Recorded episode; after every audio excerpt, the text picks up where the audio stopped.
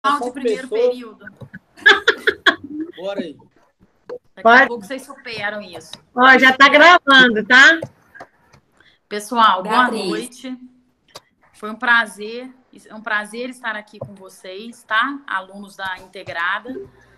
E muito feliz e lisonjeada com o convite. É, queria parabenizar o projeto, parabenizar a professora Alessandra, que eu conheço, tenho uma grande admiração por ela, já trabalhamos juntas, né? E estou aqui aberta a discussões, às perguntas, se eu puder ajudar, claro. Deixa eu fazer uma breve introdução, falar um pouquinho do seu currículo e a gente já começa. Ah, tudo bem. Vou começar então, apesar do nervosismo. Ah, Então vamos lá então. Olá, sou a doutora Cristiane, do Escritório de Advocacia Oliveira Felício e Souza e Associados. Temos o prazer de entrevistar a doutora Daniele Alves Ribeiro, delegada de Polícia Civil em Minas Gerais, titular em Carangola, mestre em Direito Penal pela Faculdade Estadual de Direito do Estado do Rio de Janeiro, graduada pela Universidade de Juiz de Fora, pós-graduada pela Faculdade de Direito Metodista Granville em Juiz de Fora. O tema abordado será deficientes físicos, política de inclusão. Seguimos então para nossas per- perguntas. Olá, eu sou a doutora Amanda Candeias e gostaria que a senhora falasse sobre quais os avanços e desafios das políticas públicas para pessoas com deficiências na área das, nas áreas da sociedade. Pessoal, boa noite novamente. Então, a gente tem uma lei que vocês vão abordá-la futuramente na faculdade. Eu estou até com ela em mãos aqui, que é a Lei 13.146 de 2015, que é a Lei Brasileira de Inclusão da Pessoa com Deficiência. Essa lei, pessoal, é uma lei bem ampla. Ela traz, desde 2015, né, diversos direitos para as pessoas com deficiência. Então, é um avanço muito grande essa lei, né? Porque ela traz diversos direitos. Não dá para a gente abordar aqui porque são muitos, mas, por exemplo, direitos à saúde, à educação, direito à dignidade, a questão do transporte, a moradia, a previdência social. É uma lei muito ampla que ela traz diversos direitos às pessoas com deficiência. E para vocês poderem entender isso e contextualizar, eu acho interessante a gente dar o conceito de deficiência. No artigo 2 da lei, fala: considera-se pessoa com deficiência aquela que tem impedimento de longo prazo de natureza física, mental, intelectual ou sensorial, ou qual, ou qual interação com uma ou mais barreiras pode obstruir sua participação plena e efetiva na sociedade. Igualdade com as demais pessoas.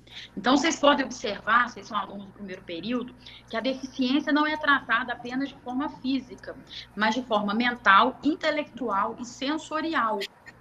Né? E, na verdade, para poder fazer essa avaliação de deficiência, é necessário um critério biopsicossocial. Então, faz uma, uma análise multiprofissional com pessoas da área da psicologia, assistência social, área de saúde, perícia médica. Então, deficiência a gente trata num sentido amplo, né? Trata a pessoa num sentido amplo, incluindo aí deficiências que a pessoa pode ter sensoriais. Né? Então, essa lei, como eu falei para vocês, é um grande avanço, ela estabelece vários direitos, né? E tem várias categorias de deficientes que pode incluir nessa lei. Por exemplo, quem tem problema de visão, quem tem, por exemplo, questões, é, deficiências físicas. O autismo está incluído na, também na lei de deficiência, apesar de ter uma lei específica, que é a Lei Berenice Piana, que é a Lei 12.764 de 2012. Então, assim, não dá para a gente elencar aqui todos os direitos, mas eu posso falar para vocês que é uma lei que trouxe um grande avanço na, no ordenamento jurídico brasileiro e a gente sabe que ela foi fruto de conquistas, principalmente dessa questão dos direitos humanos e das diversas lutas que a gente sempre teve nas declarações universais dos direitos humanos e nos tratados, que a gente sabe que essa conquista por essa lei é um grande avanço.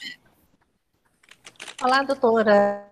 É, eu sou a Alexandra Oliveira e gostaria de senhora, como as pessoas podem ajudar a melhorar o papel das políticas públicas para pessoas com deficiência? Ô, Alexandra, importante para as pessoas poderem ajudar, eu acredito que é primeiro trabalhar com a questão da conscientização, né? As pessoas têm que conscientizar das políticas que existem para a lei dos deficientes. Para isso, eu acho que tem que ter divulgações, tem que ter palestras, tem que ter estudos, tem que ter divulgações nos órgãos públicos, nas faculdades, porque as pessoas com conscientização, as pessoas tendo conhecimento do que pode, o que não pode, elas conseguem é, incluir mais essas pessoas, conseguem melhorar um pouco. E eu sempre falo, né, que através de educação a gente consegue melhorar o mundo, né? E com os deficientes não é o mesmo. Então, para poder proporcionar essa inclusão, a gente precisa conscientizar as pessoas, é, buscar a questão do respeito, a questão do, da igualdade material, de fazer com que as pessoas entendam que é importante não só essa lei no papel, mas a gente precisa que ela seja implementada, que ela que se precise colocar em prática. Sou a doutora Yara. Doutora Daniele, poucos sabem, mas existe uma lei que garante o pagamento de um salário mínimo mensal à pessoa com deficiência e baixa renda ou ao idoso que comprove não ter meios financeiros de manter sua subsistência. Poderia nos contar como funciona o BPC? Sim, deixa eu explicar para vocês. Existem vários direitos às pessoas com deficiência. Um deles é a questão da previdência e da assistência social.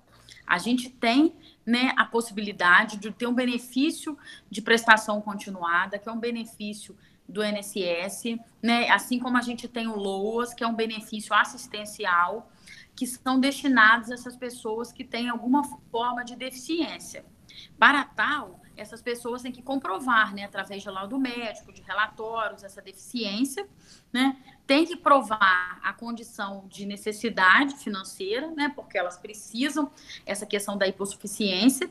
Então, feita essa comprovação fática, familiar, e junto com a situação material, que é a comprovação da doença, da deficiência, né, esse benefício pode ser estendido no valor de um salário mínimo, o LOAS, por exemplo, que é um benefício assistencial para famílias de baixa renda, ele é um benefício continuado, né? E ele só não tem direito, por exemplo, ao 13 terceiro. Então, assim, recebe o ano todo, não, tem, é, não recebe o 13 terceiro, e as famílias podem pleitear esse benefício até para conseguir ter uma vida mais tranquila, porque muitas pessoas a gente sabe que não conseguem trabalhar. Tem algumas deficiências limitantes que impedem elas de trabalhar, né? E sem falar que a gente sabe também que tem algumas deficiências que permitem futuramente até uma apoentadoria. Doutora, é... doutora, atualmente a população em geral tem uma aceitação à inclusão dos deficientes no convívio social? Pois é, né? A gente busca isso, né? Mas eu virar para você, falar para você que tem uma inclusão ainda como deveria ser, eu acredito que não, né?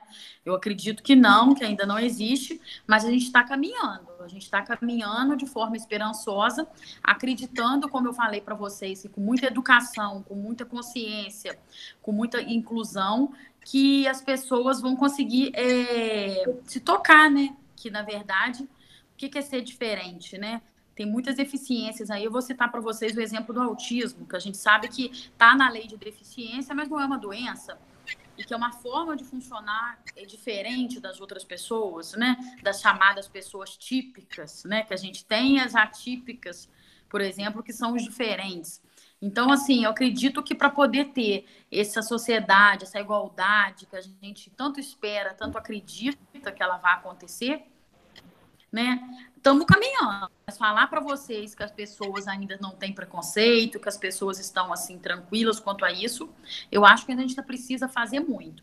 Muitas políticas públicas, é, municipais, estaduais, federais e também na comunidade como um todo.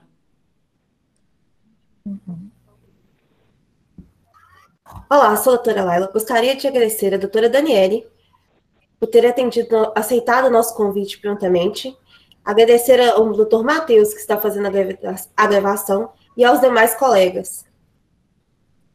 Obrigada, pessoal. Foi um prazer participar, mesmo que de forma bem rápida. Né, um abraço para todos na Docto, instituição que eu gosto muito, que eu já trabalhei tanto em Juiz de Fora quanto em Carangola.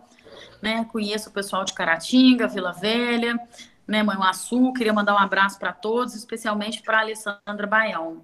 Né? Vocês estão aí, primeiro período, iniciando uma nova caminhada e que Deus proteja vocês e que ilumine o caminho de vocês.